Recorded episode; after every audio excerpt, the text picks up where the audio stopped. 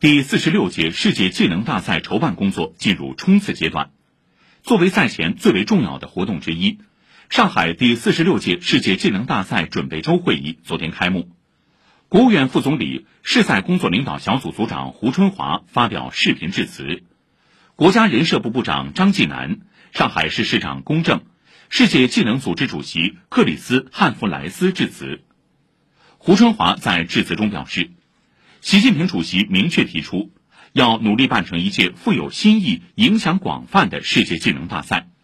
中方完全有信心兑现承诺。为世界奉献一届富有新意、影响广泛的技能盛会。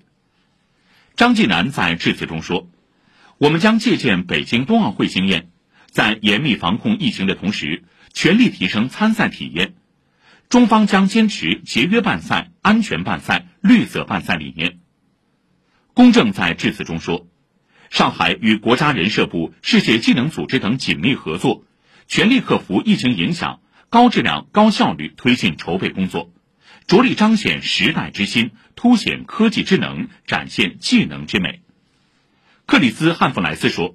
让我们共同推动技能发展，让技能为创造更加可持续、公平、多样化和包容性的世界发挥重要作用。”人社部副部长汤涛、上海市副市长彭晨雷、世界技能组织首席执行官大卫·霍伊。交通银行监事长徐吉明出席开幕式。